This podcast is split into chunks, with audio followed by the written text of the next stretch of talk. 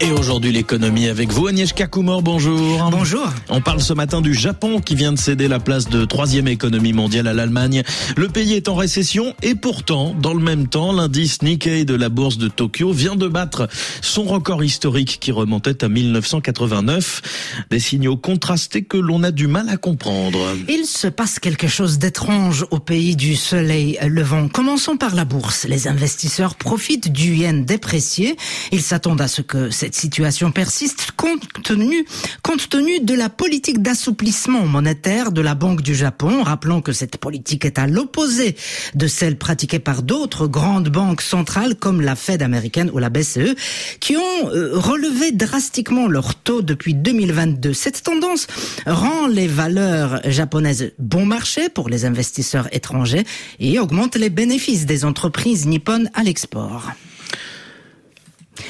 Et la bourse de Tokyo, effectivement, profite, vous l'avez dit, euh, de cette situation, mais suite du marasme des marchés financiers chinois. L'économie chinoise est à la traîne, plombée par la crise immobilière. Conscient des risques géopolitiques sino-américains autour de Taïwan, les euh, gérants de grands fonds internationaux préfèrent les transférer de la Chine au Japon. Il y a eu notamment euh, un effet d'entraînement lié à Warren Buffett.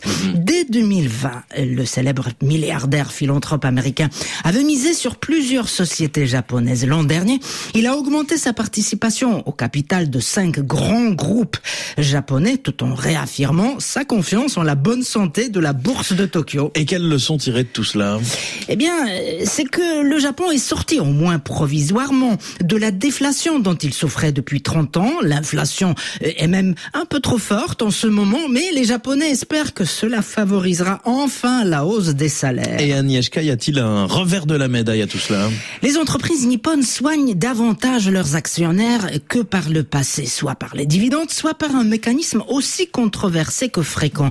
Elles n'hésitent pas à gonfler artificiellement la valeur de leurs titres en rachetant une partie de leurs propres actions, ce qui contribue à l'enrichissement des actionnaires euh, au lieu d'être réinvesti dans l'économie réelle. Cela rappelle la période de la bulle spéculative vécue par le Japon à la fin des années 1980. Et pas de bulle pour l'instant, mais les experts restent prudents. Le Japon doit poursuivre les efforts afin que l'attractivité financière de Tokyo soit durable et qu'elle puisse profiter à l'économie de tout un pays. Kumor pour aujourd'hui l'économie. Merci beaucoup.